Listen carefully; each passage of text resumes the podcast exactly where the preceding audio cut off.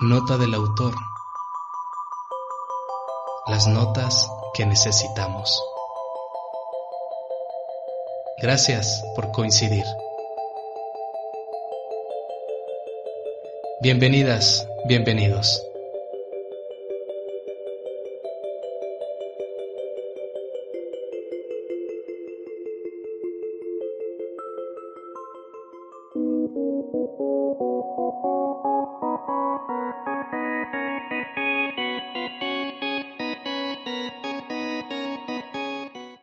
Estimados amigos de Nota del Autor, muchas gracias por volvernos a encontrar en este sitio digital a través de este medio podcast. Es un honor y es un placer volvernos, volver a hacer contacto con ustedes. El día de hoy contamos con la presencia de la maestra María Angélica Pérez García, una entrañable amiga de más de 20 años y con una trayectoria impresionante. Pero permítanme leerles un poquito su trayectoria para que se acerquen a ella. Para empezar, pues estamos haciendo este enlace de videollamada a la ciudad de Guadalajara, donde ella se desarrolla profesionalmente y pues nos da un, enorme placer. Lo reitero porque, porque van, a, van a ver y van a escuchar que vale mucho la pena. Bueno, la maestra María Angélica Pérez García es licenciada en psicología por la Universidad de Guadalajara en 2001 tiene una maestría en educación por la UNID en el 2010, un máster en psicología clínica y de la salud con enfoque cognitivo-conductual en el 2007. Tiene cuatro diplomados, un diplomado en desarrollo de habilidades en intervención clínica, otro en psiconutrición, un tercero en dirección y gerencia social para organizaciones de la sociedad civil, y un cuarto en desarrollo de habilidades estratégicas para la toma de decisiones en las organizaciones. Em, cuenta con entrenamientos especializados. Uno, entrenamiento en terapia familiar basada en emociones. Otro, entrenamiento en DBT por atracción y obesidad. Un tercero, entrenamiento en DBT para familiares con desregulación emocional y un cuarto, entrenamiento en terapia de exposición prolongada para estrés postraumático. Bueno, ella tiene 19 años de eh, siendo docente de la universidad, a nivel universitario quiero decir, principalmente de la UTEG, de la UDG, TEC de Monterrey, Campus Guadalajara y la Universidad Montrer de Morelia, Michoacán.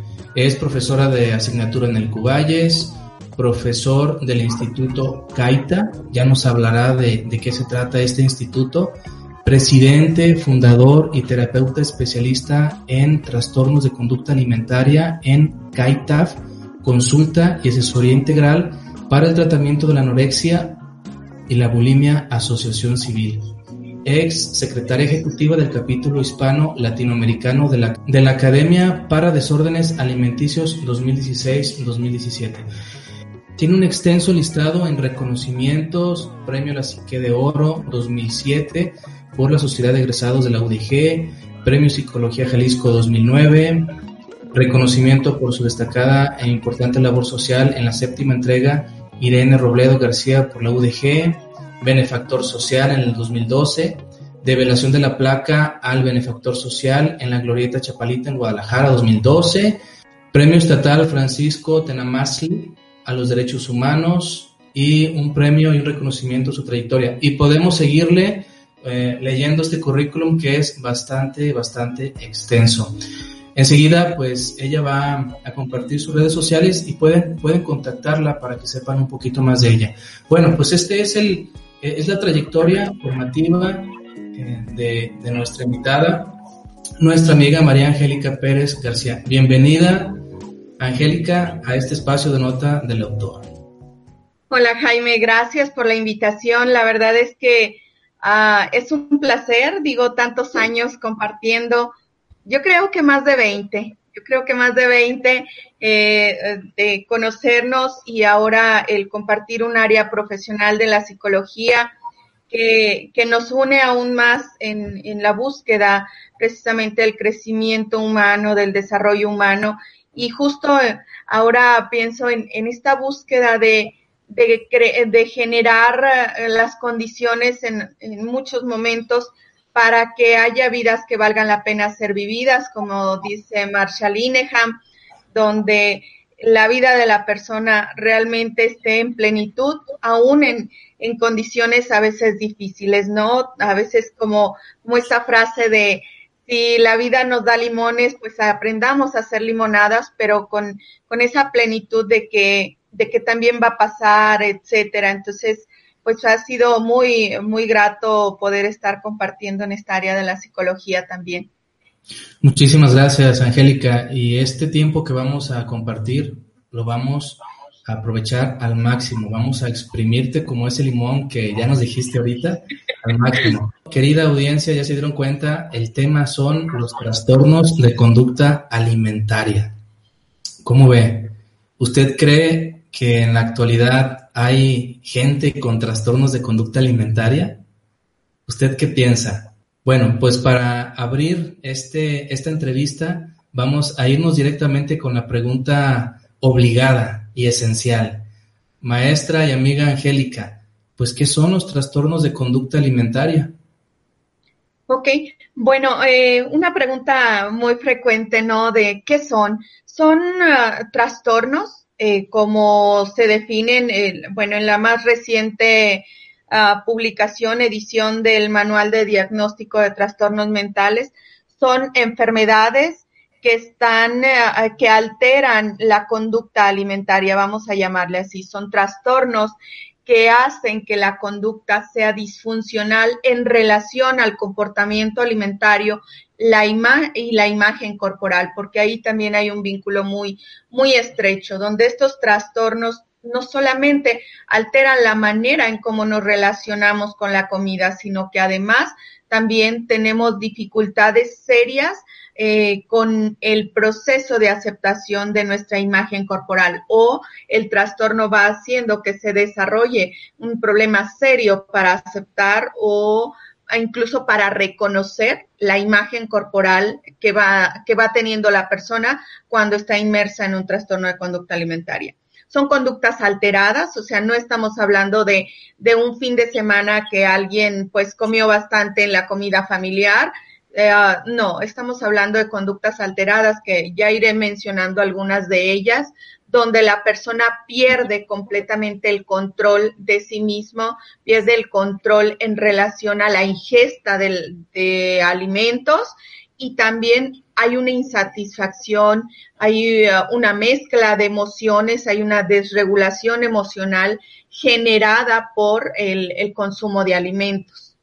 Sí, en tu respuesta creo que ahí se está ya completando otra pregunta que te iba a hacer. ¿Por qué llamarle trastorno?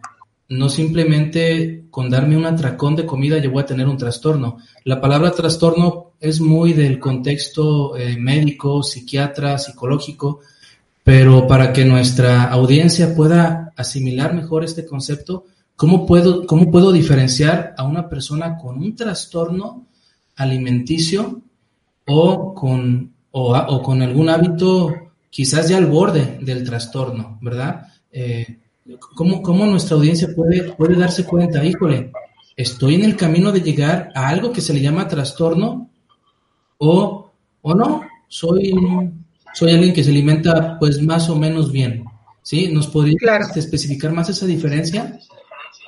Sí, eh, el trastorno o cuando hablamos de trastornos habla de conductas que se salen de la norma, de lo, de lo esperado, de lo establecido y que además genera sufrimiento emocional. O sea, quisiera definirlo así.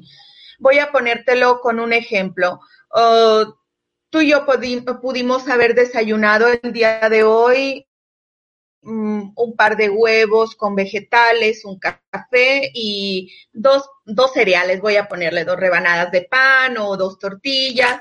Y eso para nosotros es un desayuno eh, grato, saludable, y simplemente desayunamos y continuamos con nuestras actividades cotidianas y lo podemos hacer en un lapso de 30 minutos. Una persona con un trastorno de conducta alimentaria, dependiendo del tipo de trastorno, o puede ser que ese desayuno que tú y yo hicimos en media hora, la persona le cueste trabajo comerse la mitad de ese desayuno en un lapso de hora y media. O sea, no, no es posible, tiene miedo comer eso, tiene ah, pánico, terror a comer porque eso le va a engordar. Y además su vida gira en torno a la, a la comida. O sea, está terminando el desayuno y tiene pánico que llegue la hora de la comida, por ejemplo, ¿no? O el lado contrario, encontramos a la persona que se sirve ese platillo, que siente que pierde el control de lo que está comiendo, que no puede parar de comer, o sea, que, eh, que quiere seguir comiendo, que come exageradamente rápido, a lo mejor que ese platillo se lo comió literal en cinco minutos, ¿sí? Y siente que no puede parar. Ahí ya estamos hablando de señales de alarma que nos están diciendo que algo pasa. Entonces, para poder considerarse trastornos deben cumplir con una serie de criterios, ¿sí? Esos son importantes. Ahora, si nos detenemos en cada uno, pues cada trastorno de conducta alimentaria, voy a mencionar ahora tres, pero cada uno tiene entre siete y diez criterios para poderse considerar un trastorno de conducta alimentaria. Si no, pues estaríamos en trastornos de conducta alimentaria no específicos, pero que sí requieren atención. Los trastornos más comunes que encontramos, bulimia, anorexia y trastorno por atracón. De esos, ah, muchas veces se habla más de anorexia y bulimia como si fueran los más comunes, pero no. En México el trastorno más común que tenemos es el trastorno por atracón, seguido del trastorno de bulimia, que incluso es el menos, eh, es el menos identificado y también de los más frecuentes. Y en tercer lugar, la anorexia, que es del que más se habla porque en evidencia es el que más rápido se da cuenta la persona que algo está pasando por la pérdida considerable de peso en un lapso de tiempo muy corto. Es una chica, no sé, que me llega que en mes y medio perdió 10 kilos, no estamos hablando de una pérdida de peso normal o tiene una enfermedad eh, metabólica alguna enfermedad física o definitivamente hay un problema en la ingesta de comida asociada al trastorno de conducta alimentaria como es la anorexia nerviosa. O sea, puede la persona cursar por ejemplo, con una anorexia que no es una anorexia nerviosa. Pienso en una persona que sufrió un problema gastrointestinal severo y tiene una ausencia de apetito por unos 15, 22 días derivado de ese problema gastrointestinal. Y pareciera una anorexia, no quiero comer, me da náuseas, todo, pero en realidad es una anorexia derivada de una enfermedad médica, a diferencia de la anorexia nerviosa, que es el miedo a comer por el miedo a engordar. O sea, no quiero comer porque me da miedo subir de peso, me da miedo que eso, esa naranja que yo me como, yo la veo como 5 kilos en mi cuerpo. Y sabes qué, Angélica, con lo que estás compartiendo, me acordé de esa película que está en Netflix que se llama Hasta el Hueso, donde aparece, donde los personajes eh, manifiestan lo que estás diciendo. Tienen, algunos de ellos tienen terror a comer, terror. Y solamente se atreven a oler, a oler el chocolate. O sea, es una, es una película bastante didáctica para comprender lo que, lo que tú nos estás diciendo ahorita, que es muy enriquecedor. Tengo unas preguntas. Eh, antes de pasar a, a, esta pregunta, yo creo que de las más fundamentales, ¿qué causa los trastornos de conducta alimentaria o qué hay detrás de los, de los trastornos de conducta alimentaria. Ya nos dijiste lo que estas personas pueden experimentar, miedo, terror, angustia, nerviosismo. Vayamos más allá. ¿Es la familia? ¿Son los estereotipos sociales? ¿Es la historia personal? En fin, tú nos vas a explicar porque tú eres la experta, ¿sale? Pero unas preguntas previas. ¿Quién puede decirnos si tenemos un trastorno de estos? Y la segunda, me voy a colgar de un comentario que hiciste. Ahorita hablaste de mujeres. ¿Quién padece más los trastornos de conducta alimentaria? Los hombres, machos, fuertes, ¿verdad? O las mujeres que consideramos débiles. Claro, estoy bromeando, ¿verdad? Estoy, estoy haciendo un pequeño de, de sarcasmo. ¿Quién padece más? Hombres y mujeres. Entonces, la primera, ¿quién nos puede decir si tenemos algún trastorno de estos? Bueno, de entrada tienen que ser especialistas, ¿sí? Tienen que ser especialistas en el área Eh, el, la persona de primer contacto, si hablamos de los y las adolescentes, porque ahora, eh, bueno, esto viene en una de las verdades de las cuales voy a hablar, ¿quiénes padecen más? Eh, definitivamente durante muchos años han sido más las mujeres, porque la violencia que se ha generado en torno a ellas, pues ha sido muy alta. Ahorita voy a explicar un poco al respecto pero tiene que ser el médico de primer contacto que se puede dar cuenta es el pediatra, pero tenemos un gran problema en México.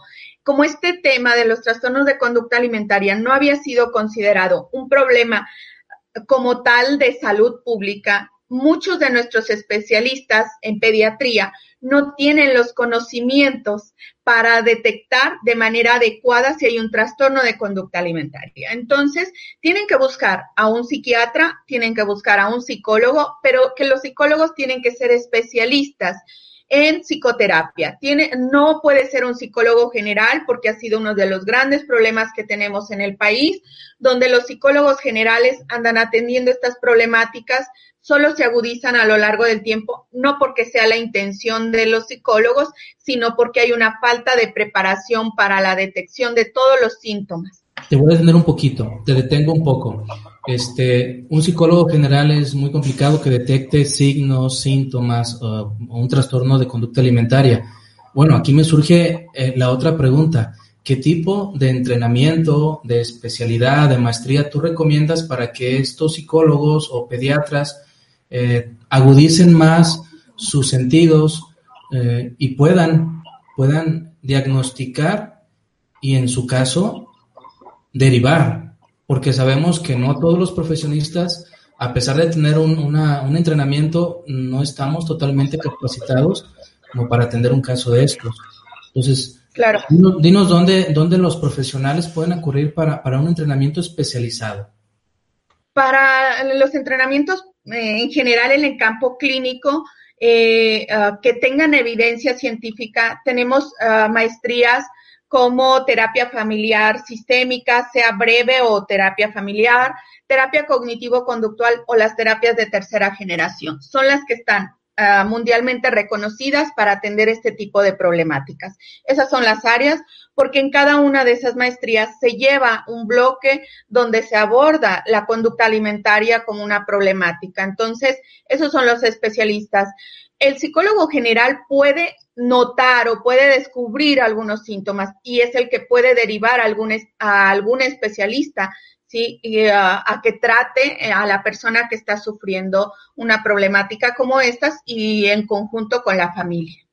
Tenemos una problemática global, Jaime, en este tema, donde ahora que tengo la oportunidad de compartir con, con otro grupo grande de, de profesionales en Latinoamérica y, eh, o en hispano Latinoamérica, está um, con España, con Portugal, Argentina, y luego nos damos cuenta que estamos sufriendo las mismas problemáticas eh, de, la presencia cada vez más frecuente de como de síntomas que parecieran no especificarse, que parecieran no estar tan tan claros, pero la conducta se ha alterado en torno a esto. Entonces necesitamos irnos involucrando cada vez más en conocer cómo es que ha ido creciendo estas enfermedades. Yo me, me atrevo a decir ya con los estudios que hay a nivel global, que es una, es una problemática de salud pública, es una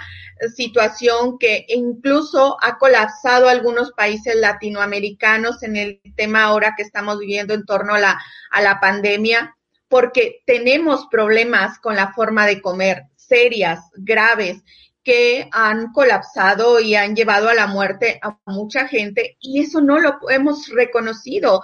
Le ha costado mucho a nuestras autoridades de salud voltear a ver, ahora ya se empieza a ver porque se está viendo cómo colapsó todo esto, pero atrás de, de cuántas personas con obesidad hay un trastorno por atracón. El porcentaje es altísimo. La última encuesta nacional de salud, si la desmenuzamos, eh, la del 2018, tiene datos importantísimos de la asociación del trastorno por atracón y la obesidad mórbida.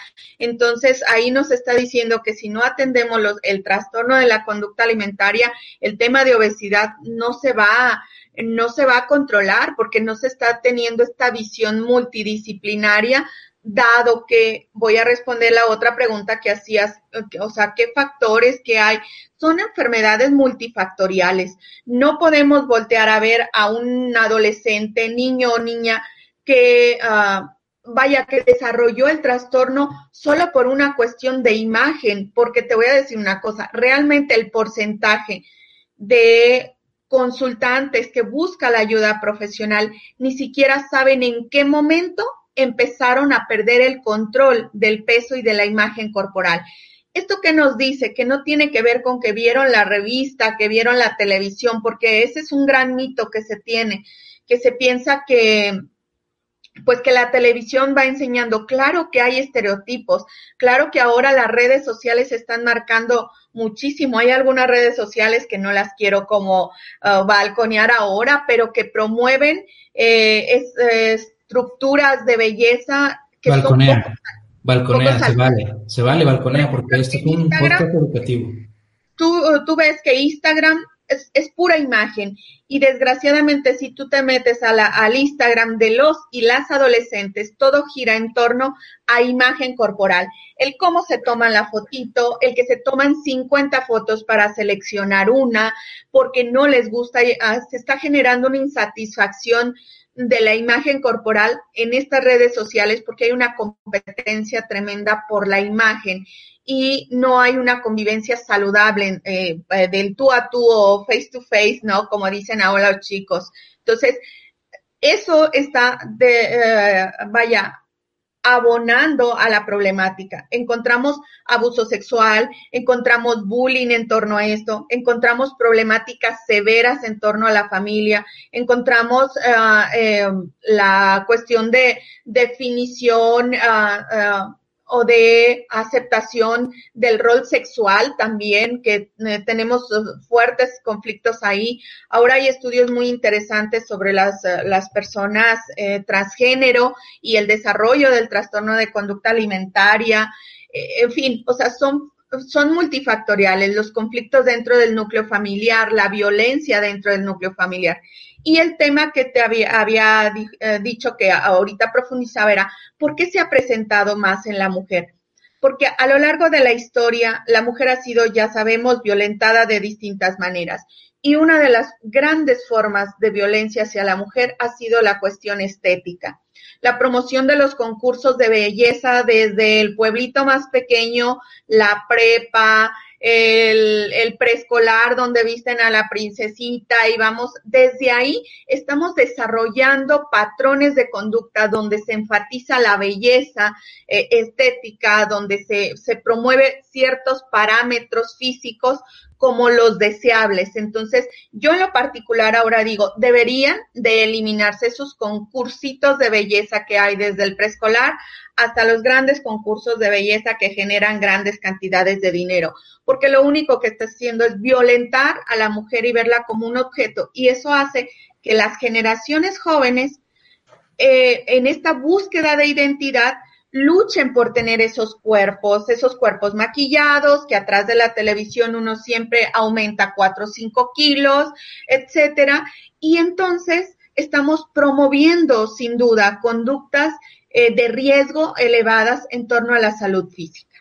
Sí, me queda claro, y yo creo que a nuestro auditorio también, de que los trastornos de conducta alimentaria, eh, como tú lo has dicho, son multifactoriales. Es decir, si buscamos una causa, no vamos a encontrar una, vamos a, vamos a encontrar muchas causas y entre ellas concatenadas o vinculadas. ¿sí? Em, de lo que estás diciendo ahorita me viene a la mente eh, esta búsqueda de identidad que ya lo compartías, pero el ejemplo que quiero poner es el de esta chica que aparece en la película Roma, esta persona que se llama Yalitza, y que después, después algunas empresas, algunas marcas la, le invitaron a firmar contratos de modelaje. Y hace algunos 22 días me encontré en la televisión que hay otra chica indígena que también está promoviendo en Instagram y en diferentes redes sociales su imagen. Y la televisión dice, se está resaltando la belleza de la mujer indígena. Pero a mí me parece que hay un doble mensaje, ¿no?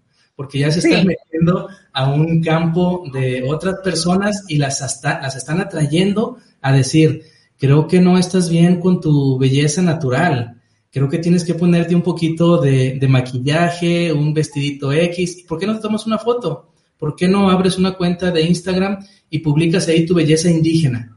Yo creo que estas campañas publicitarias de resaltar la imagen de personas indígenas, la belleza de personas indígenas, en mi opinión, no sé, no sé qué digas tú, tú eres la experta, están de más. No necesita una, una campaña publicitaria para resaltar tu imagen corporal. Creo que se mueve por naturaleza.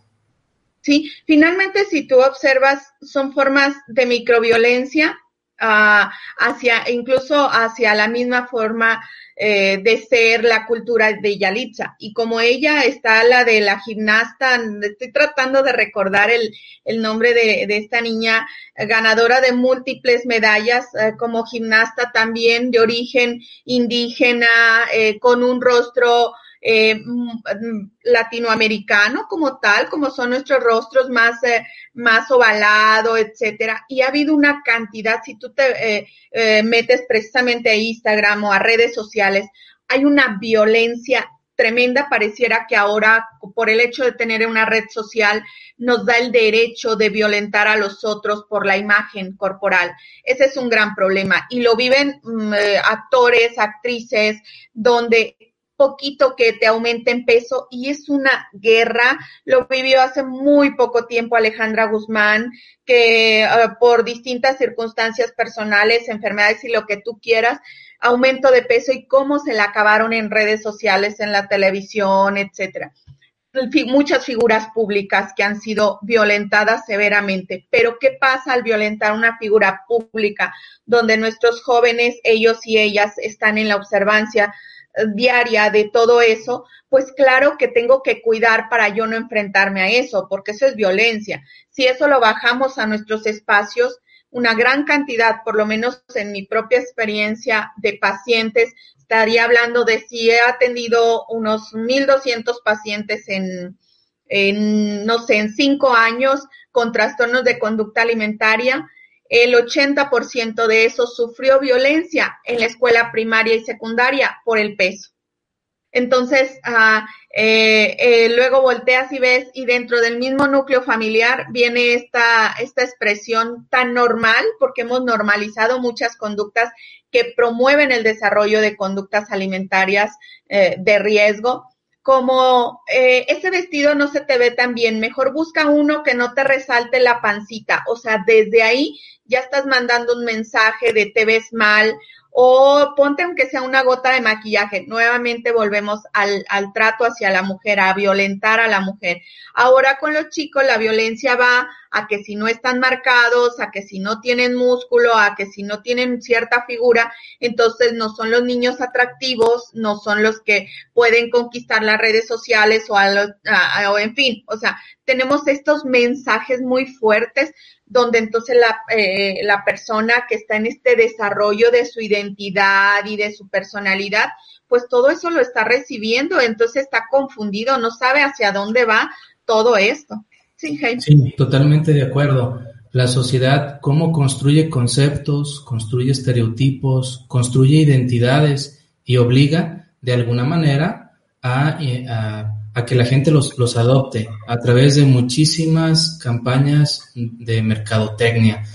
A mí me gusta mucho leer historia y, y hace poquito leí un, un, texto de cómo vivían, cómo vivía la gente de la Edad Media. Esa gente usaba un, una misma ropa durante meses, no se bañaba. Vamos, en conclusión, los hábitos de ellos de comportamiento, de higiene, eran totalmente distintos a la sociedad famosa, la sociedad del conocimiento, la sociedad de la información, en la que muchos se jactan estar orgullosos, que es la actual, hay un abismo de diferencias. Eso nos dice cómo nuestra sociedad se ha complejizado, eh, ha complejizado la vida de las personas y la ha enfermado. No sé si estáis de acuerdo con eso. Entonces, no solamente hay una pandemia, hay cientos de pandemias que estamos viviendo, pero que curiosamente, pues la, la, ciencia solamente le hace caso a algunas. ¿Se puede considerar, Angélica, los trastornos de conducta alimentaria como una pandemia, como una especie de pandemia silenciosa? Mira, en México, eh, por las cifras, por los porcentajes que tenemos de población con obesidad, por ejemplo, la obesidad en México sería una pandemia. 75% de los mexicanos tienen obesidad. O sea, estamos hablando de una cantidad impresionante. Adultos, jóvenes, niños, de todo tipo. Hablar de un 75% de la población enferma, porque ese es el gran problema que no se ha querido hablar. La, obesidad, eh, es más, ahorita entran por COVID pero tienen una obesidad de más de 100 kilos y luego la gente se enoja y dice, pero es que no estaba enfermo, estaba muy sano y, y, yo digo, no, estaba enfermo, pero no se quería ver, no sé, la obesidad no se ha reconocido socialmente. Entre médicos, especialistas en estas áreas, sabemos que la obesidad es una enfermedad multifactorial, una enfermedad que genera problemas muy serios.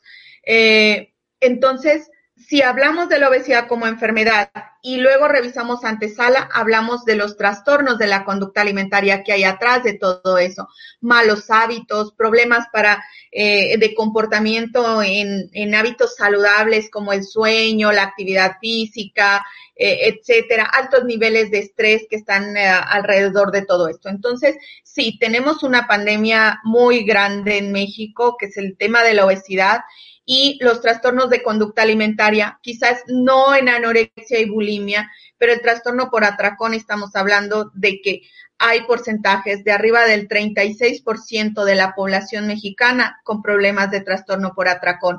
Estamos hablando de una tercera parte de la población mexicana con esos problemas. Entonces, eh, y eso no lo digo yo, lo dice la encuesta nacional de salud, con datos muy específicos que se sacaron en el 2018 y que nos están invitando a hacer algo, a tomar acciones, no solo desde las partes gubernamentales, es, una responsabilidad del gobierno generar estrategias, herramientas, pero también es una responsabilidad nuestra desde nuestros propios ambientes familiares, el cambio de hábitos, lo que se lleva a la despensa, lo que tienes en casa, eh, para que el niño desde pequeño deje de hablar de, de dietas y hable de simplemente comer saludable o de comer nada más, pero que lo que tiene al alcance sean cosas realmente saludables. Entonces sí, tenemos un gran problema, tenemos muchas dificultades a nivel global eh, que han colapsado y que ahora han salido a relucir. Es como cuando me hacen la pregunta si una separación de parejas la, la causó el COVID. No, yo digo, el COVID solamente vino a, a destapar problemáticas que ya estaban, porque quienes no tenían problemas sabrán solventar, aunque haya dificultades en este momento. ¿Sí? Y no es, el, no es la excepción en el tema de trastornos de conducta alimentaria. Hay estudios ya eh, que se han realizado con datos, artículos muy recientes de un 15, 22 días atrás sobre cómo aumentaron los trastornos de conducta alimentaria durante la pandemia, ¿sí? ¿Cómo aumentaron? Mira, te lo voy a poner muy sencillo. La Universidad a Distancia de Madrid, ah, con la coordinación del doctor ah, José Ignacio Baile, hicieron una investigación en los primeros tres meses de la pandemia en España. Eh, y lo hicieron a nivel global para investigar lo, lo que más buscaba la gente en Internet en ese tiempo. Y el tema que más buscaron mientras la gente estaba confinada era comida o cómo preparar comidas o alimentos como chocolates, uh, pasteles. Lo, resulta que las tiendas que más vendían, perdón, en España eran las tiendas que vendían pastelillos, galletas, etcétera. Y los buscadores de, de Google, o sea, dejaron, eh, empezaron a investigar esta parte y lo que más buscaba la gente era comida. No buscaba, no sé, estrategias de relajación, actividades lúdicas. No, buscaban cómo comer. Esto que sucede cuando una persona ya tiene un trastorno de conducta alimentaria esto se vuelve en un problema gravísimo, porque si alguien tiene trastorno por atracón y está 24/7 adentro de casa, Entonces, si los atracones eran tres veces por semana, aumentaron hasta cinco o siete veces por semana. Agudizó el problema. Los aumentos en, peso en la gente que ah, está confinada ha sido bastante considerable y también en México. De, si yo hablo de mi propia experiencia, el 50% de los pacientes con obesidad mórbida y trastorno por atracón desertaron del tratamiento bajo la, la, la expresión de es que no voy a poder, entonces prefiero esperarme y retomar el tratamiento después. Es decir, voy a continuar con estas conductas. Entonces, tenemos un problema muy grave ahora encima que una vez que pase esto, tenemos que darle soluciones profundas, integrales, porque los trastornos de conducta alimentaria requieren tratamientos multidisciplinares. Exacto, Angélica. Fíjate que yo imparto una materia que se llama salud biopsicosocial eh, a chicos de prepa y ahí se les habla cómo, cómo la salud está integrada por estos tres factores. Y bueno, nos damos cuenta que la definición de la OMS es el, el completo bienestar biopsicosocial. Entonces les pregunto a los chicos, cuando vemos el tema de balance nutricional. Em, no lo doy yo, por cierto, no estoy especializado en, temas de nutrición, pero yo les hago, les hago, les propongo un preámbulo y les digo, ¿por qué nos cuesta, hablando en plural, seguir una dieta, un régimen alimenticio saludable? ¿Por qué? Y la respuesta es generalizada de todos los chicos en cada semestre que imparto, porque estamos en un mundo donde estamos atrapados eh, a veces yo traigo un poco de voluntad y digo, voy a dejar de tomar refresco, voy a dejar de hacer esto, voy a dejar de hacer lo otro, voy a evitar el exceso de azúcar, pero voy a mi prepa y ahí venden los refrescos. Salgo a la tiendita y por donde veo, veo productos enlatados, veo, bueno, una, estamos atrapados, estamos en un, atrapados en un mundo complejo que nos empuja o por campañas mercadológicas o mercadotécnicas que nos empujan al estilo de vida insano. Entonces, me surge esta pregunta que yo considero muy significativa en, en, lo que has compartido. De acuerdo a lo que has compartido, ¿cómo tratar a las personas con trastorno de conducta alimentaria en este mundo tan complejo, tan lleno de excesos, de atracones, de obesos? Tan lleno de, promoción de estilos de vida insanos. ¿Cuál es el tratamiento que ofrece tu institución, CAITAF, para estas personas que, ya están diagnosticadas por un especialista por un trastorno de conducta alimentaria? ¿Qué les puede ofrecer CAITAF a estas personas? Em, ¿Qué les puede ofrecer? Y puedes ponernos un ejemplo, por favor, de cuál sería el tratamiento que seguirían. Si bien entre las causas de los trastornos de conducta alimentaria está la familia, me imagino que tu institución debe trabajar con la familia. Yo no soy un especialista, tú la eres, y háblanos acerca del tratamiento de estas, a estas personas.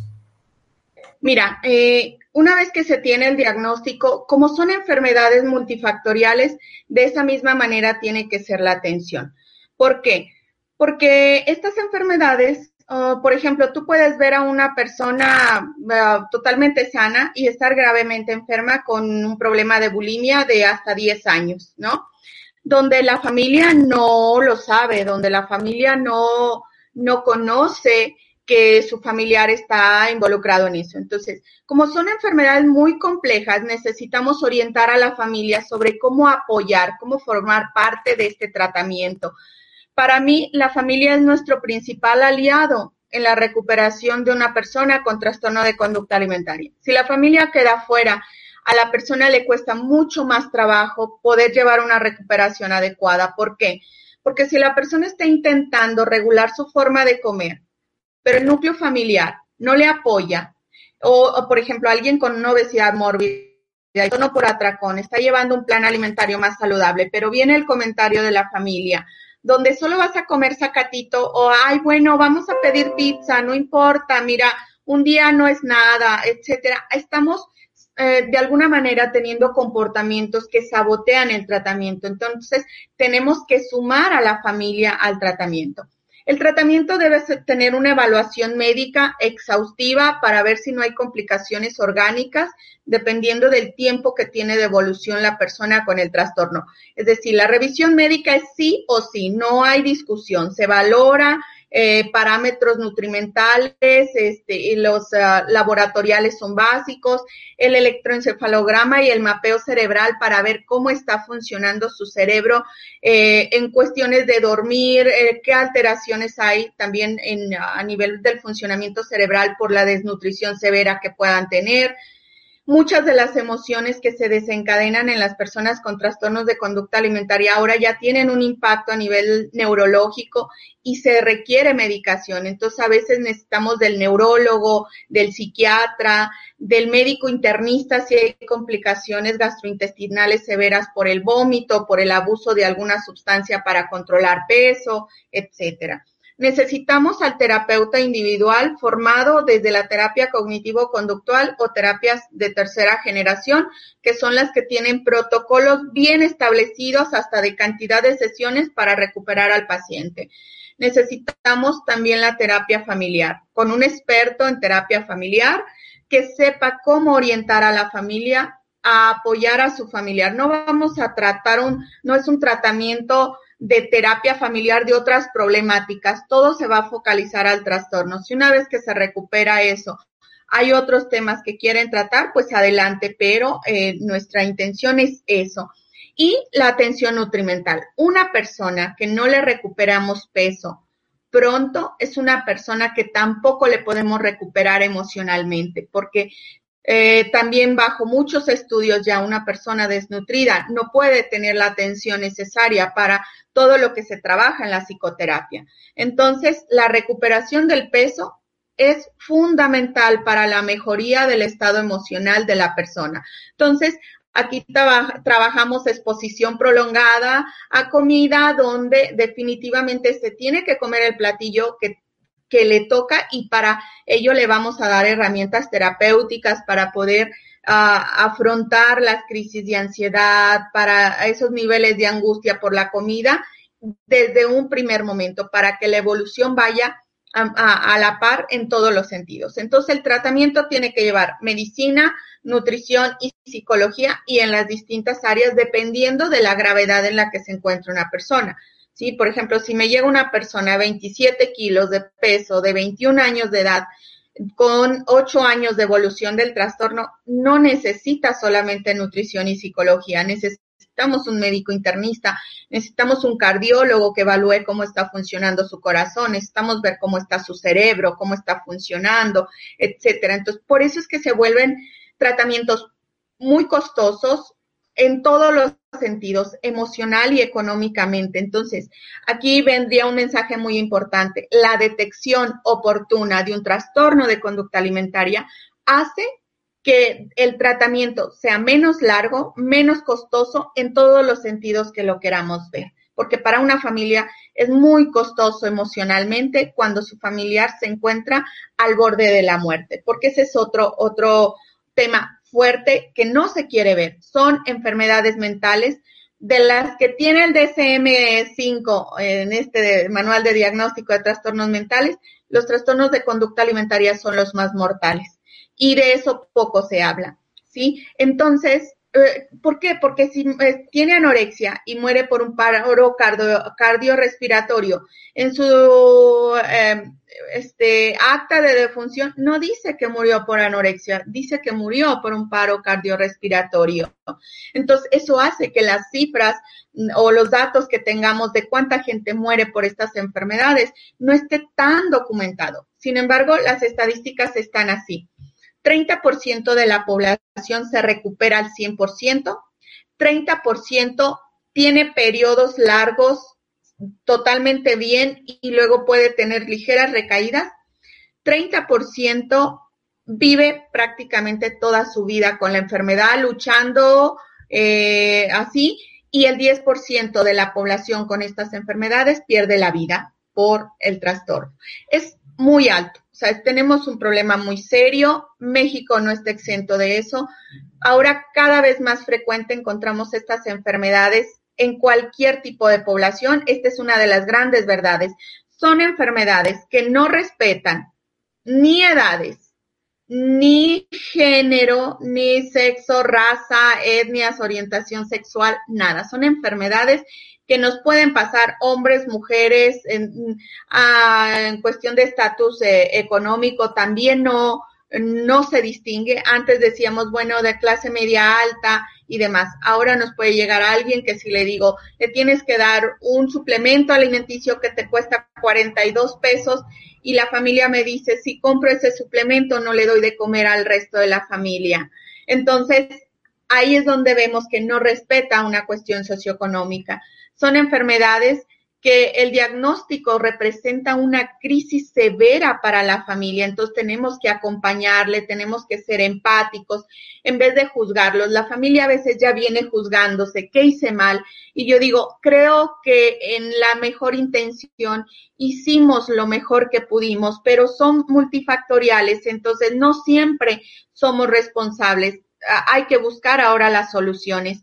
Entonces nos vamos a centrar no en culpabilizar o en buscar qué fue, sino en cómo vamos a solucionar el problema.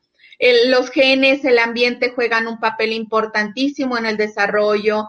Eh, la recuperación ahora, la novena verdad que se ha promovido tanto es que la recuperación total ahora es posible. Eh, antes se hablaba de que no se recuperaban muchos centros de adicciones que no son expertos en esto siguen diciéndole al paciente, es que tú vas a vivir con eso toda la vida. No, no es, no es verdad. O sea, hay tratamientos mucho, muy efectivos, muy exitosos a nivel mundial. Eh, también eh, los uh, no son una elección. Este es un gran problema que se ha visto. Es que son niñas tontas, niñas que por uh, vanidosas, no las este tipo de trastornos no son una elección. Muchas veces la persona que lo vive ni siquiera sabe en qué momento empezó a aparecer.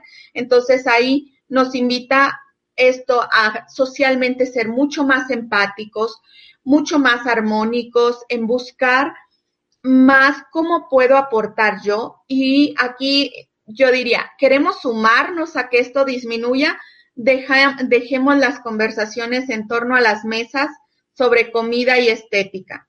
Dejemos eh, de conversar en las reuniones de amistades de la imagen corporal, de la moda, del vestido, de, de la delgadez, de la talla. Centremos nuestras conversaciones en otros aspectos. Queremos aportarle a que esto disminuya, dejemos de criticar a otras mujeres, por ejemplo, que tienen un aumento de peso considerable por alguna situación. Solo la persona que vive con un problema de esto sabe la guerra que está enfrentando al interior. Entonces, tenemos que luchar por ser uh, más, uh, como más um, compasivos, más compasivos con los otros, eh, entender que el otro está haciendo lo mejor que puede, incluso que una persona que tiene años luchando con dietas, con un problema de obesidad, no sabemos cuánta es su lucha y cuánto es su dolor emocional, cómo es su nivel de estrés que le ha llevado a ese problema. No sabemos cuál es la función que ha tenido la comida en torno a, en su vida. Si en un momento dado la comida le funcionó para calmar una emoción porque el contenido del azúcar tiene una función cerebral en el, en el rollo emocional, funcionó, claro, momentáneamente funcionó, pero ahí hay un proceso de aprendizaje y entonces después busco en el chocolate, en el dulce, calmar mi dolor emocional y muchas veces eso no se ve. La persona que vive con estos problemas poco habla del dolor emocional que le generan estos problemas. Ay, Angélica, pues me siento con, como con un atracón de información. yo creo que nuestra audiencia también necesitamos digerir esta, toda esta, esta información tan valiosa y nutritiva que nos estás compartiendo. A usted, eh, público, pues le pido que vuelva, le sugiero que vuelva a escuchar el podcast para que eh, digiera todo lo que nos está compartiendo nuestra experta en trastornos de conducta alimentaria. Qué información tan valiosa. Me voy a regresar, ya estamos en la parte final de este podcast, me voy a regresar un poquito a la parte inicial donde hablábamos del diagnóstico. Sabemos que no cualquier persona diagnostica los trastornos y que necesitamos prepararnos si nos sentimos llamados a esta área de la salud, necesitamos prepararnos, especializarnos, entrenarnos para poder detectar con mayor expertise un trastorno de conducta alimentaria. Pero quería comentar esto, mientras tú hablabas, yo pensaba en, en otros diagnosticadores. Yo creo, no sé si me des la razón, Angélica, que el, primer diagnóstico está en la familia. Vivimos en una sociedad que calla las emociones, en una sociedad mexicana en la que no hay mucha comunicación, no hay comunicación de calidad y a veces minimizamos como sociedad, como familia, minimizamos lo que le está ocurriendo al hijo, a la hija, al hermano, al primo y, pasa desapercibido.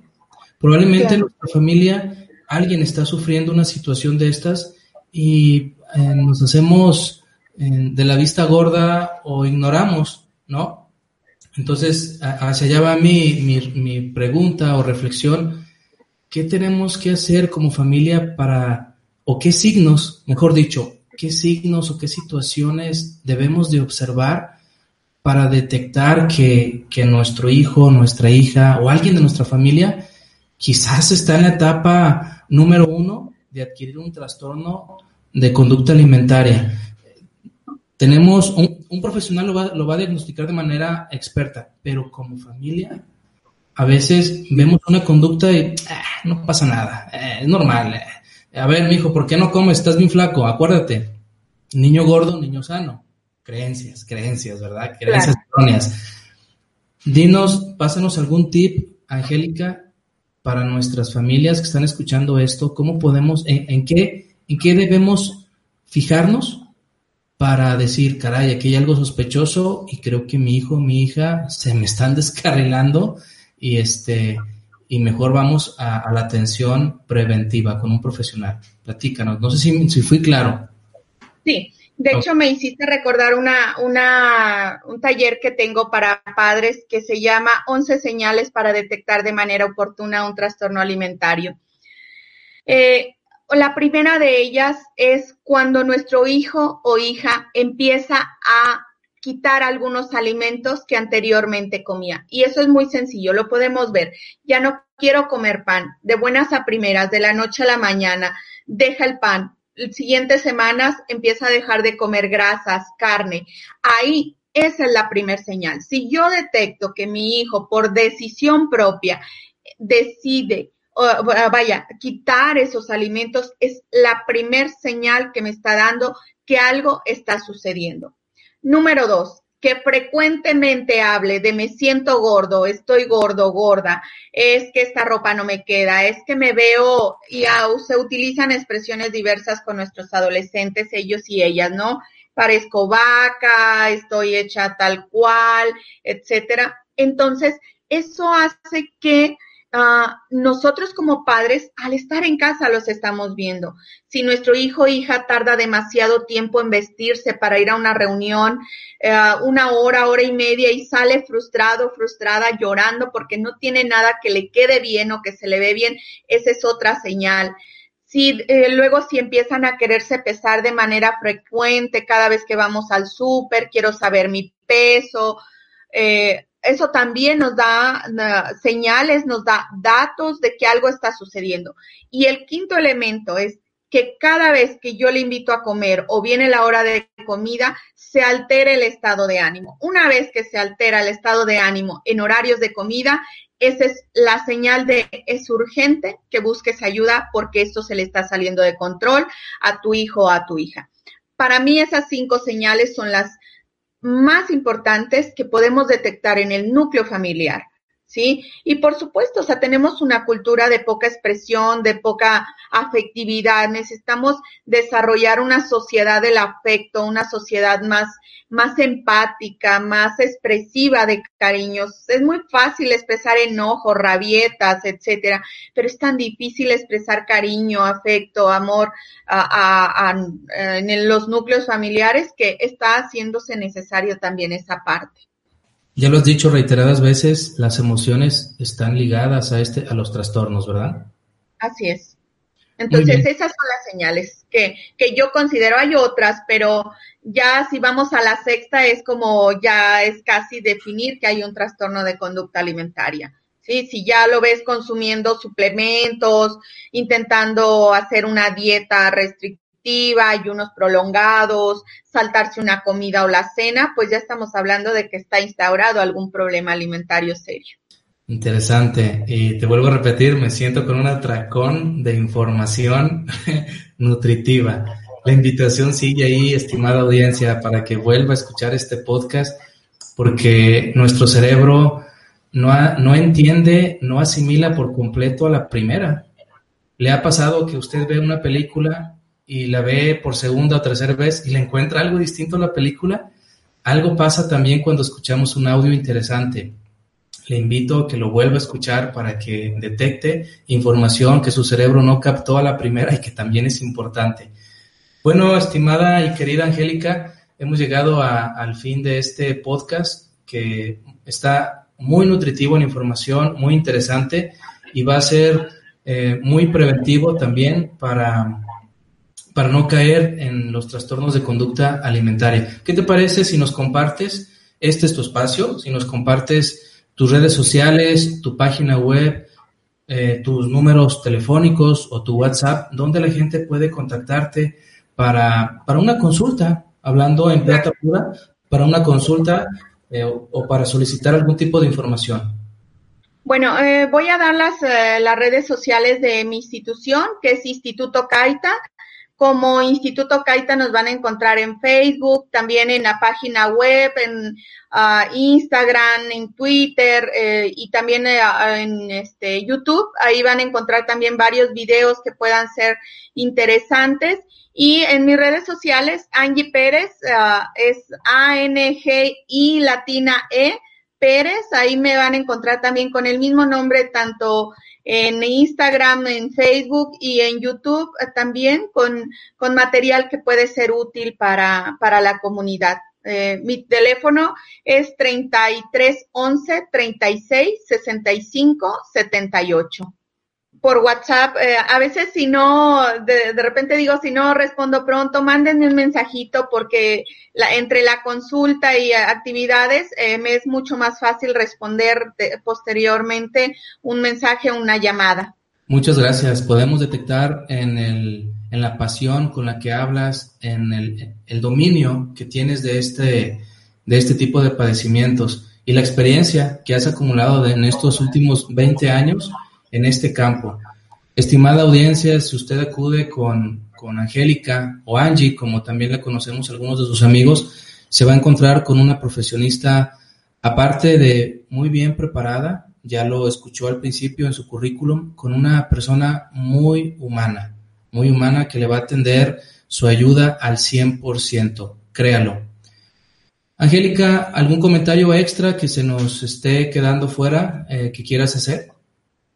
No, Jaime, quiero agradecerte e invitar a la comunidad a que ahora que estamos en este relativo encierro, una mayoría, que busquemos actividades que alimenten nuestra alma, más allá de lo del cuerpo. Yo les digo, eh, la comida es solo como cuando vamos a cargar gasolina. Ya no le vuelvo a poner atención al tanque de la gasolina hasta que el foquito me está diciendo que necesito, oh, casi, casi, ¿no? O sea, o el nivel me dice que ya llegó al cuarto y hay que ponerle gasolina. Así es nuestro cuerpo. La atención no tiene que estar centrada en la comida. Podemos alimentar nuestra alma de una buena conversación, de una compañía amorosa, de, de un ambiente entre amigos, incluso ahora que estamos encerrados, yo les digo, hagamos una videollamada comunitaria, donde no hablemos de la pandemia, donde hablemos de nuestros chistes, de nuestras aventuras, del último viaje que hicimos, de los planes futuros, de cosas que nos ayuden a salir de esta condición en la que estamos emocional para que evitemos estar comiendo como una forma de regular nuestras emociones. Finalmente, la comida solo me va a calmar los minutos en que la estoy comiendo. Posteriormente, la angustia, el estrés, el agobio sigue exactamente igual. Por tanto, no es la solución. Tenemos que buscar soluciones más empáticas, más amorosas para nosotros mismos, que puede ser el autocuidado. Ahí en mis redes sociales también hay algunos videos de meditación que pueden usarlos, pueden escuchar este, una meditación para poner atención a, a cómo estamos ahora, cómo nos sentimos y Y el día de hoy yo muy agradecida, Jaime, de que me invites a participar de este proyecto tan interesante que te felicito. La verdad es que creo que hace más, uh, hace mucha falta este tipo de materiales para nuestra comunidad, para poderles, a veces eh, yo digo, no sabemos el día de hoy tu podcast que hiciste cuántas vidas puedes salvar así, así de fuerte, ¿no? Entonces, gracias Jaime por esta invitación. No, a ti, a ti, Angélica, por prestar tu valioso tiempo. Sabemos que tienes una agenda muy apretada y por regalarnos eh, a nuestra audiencia este espacio tan valioso de tu vida. Muchas gracias y yo estoy seguro que nos vamos a volver a encontrar en este espacio, ya sea de manera física o a través de una videollamada, para seguir compartiendo información útil para el desarrollo humano y prevenir algún trastorno de la conducta alimentaria. Y a usted, querida y estimada audiencia, muchas gracias por continuar con Nota del Autor en su sección podcast. Les recordamos también que nos puede encontrar en YouTube como Nota del Autor, nuestro blog oficial notadelautor.com, en Facebook Nota del Autor, dele clic ahí a nuestra página quien estuvo con ustedes acompañándolos en este espacio junto con nuestra querida amiga Angélica, Jaime Gómez Castañeda. Hasta la próxima y síganse cuidando. Gracias por escucharnos. Hasta la próxima nota del autor.